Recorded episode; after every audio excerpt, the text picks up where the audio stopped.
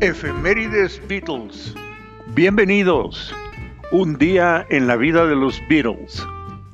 Sitio de efemérides para seguir las actividades día a día de la banda más exitosa de la historia musical. Documentada y comentada por su amigo Jorge Bolio Telles. Abril 21 de 1963. Los Beatles tocan en vivo en el Empire Pool de Wembley para el New Musical Express 1962-63 Annual Poll Winners. Fue el concierto con mayor asistencia hasta esa fecha, con un aproximado de 10.000 fans que asistieron a ver los 14 grupos del show.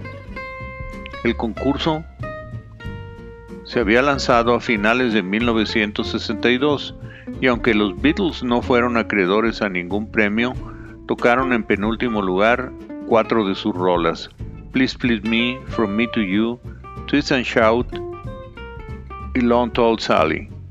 El primer acto en el concierto fue Cliff Richards. Abril 21 de 1963. Los Beatles actúan en vivo en el Pigalle Club de Piccadilly, en Londres, su única presentación en ese lugar. La mayoría de los asistentes eran judíos. Abril 21 de 1964.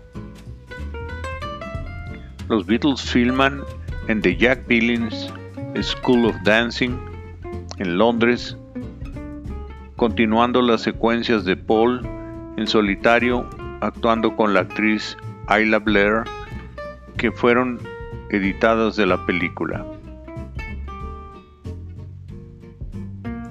Abril 21 de 1965. En los estudios fílmicos Twickenham se filman las escenas de Scotland Yard y el superintendente Glock para la película Help.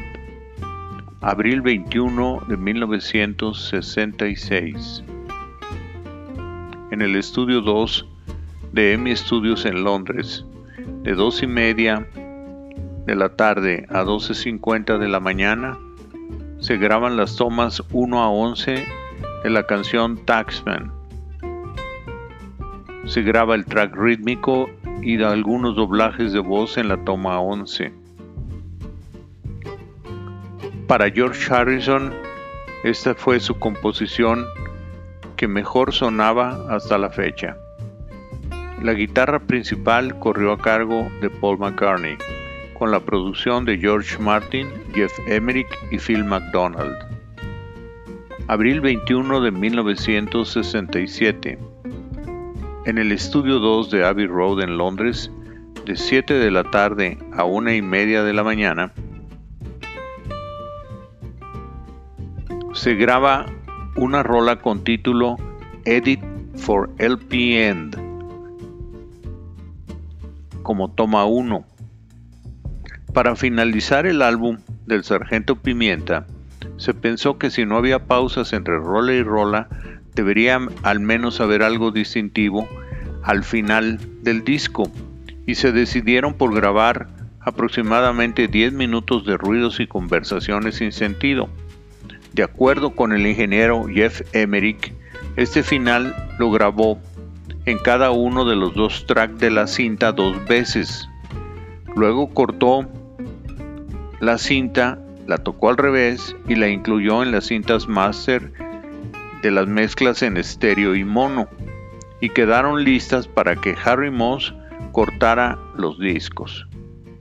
Esos sonidos fueron descubiertos por los fans al escuchar el disco al revés, encontrando supuestos mensajes ocultos, lo cual no fue hecho a propósito. También Lennon pidió que después del acorde final de Day in the Life y antes del sin sentido, se incluyera una nota muy alta de 15 kilociclos que fuese audible para el oído de los perros.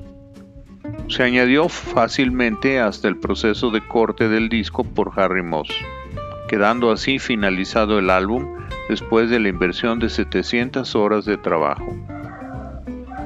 El track sin sentido y el track para perros no se incluyeron en el álbum americano.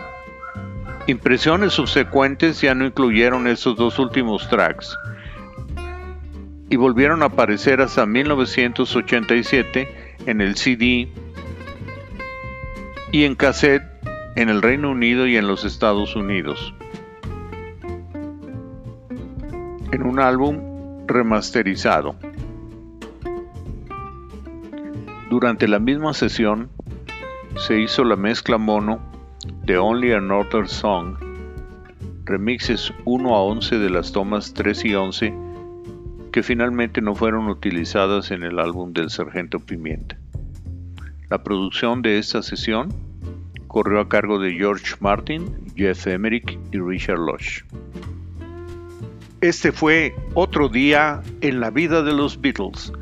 Los espero mañana con algo más y por favor no dejen de enviarme sus opiniones y comentarios.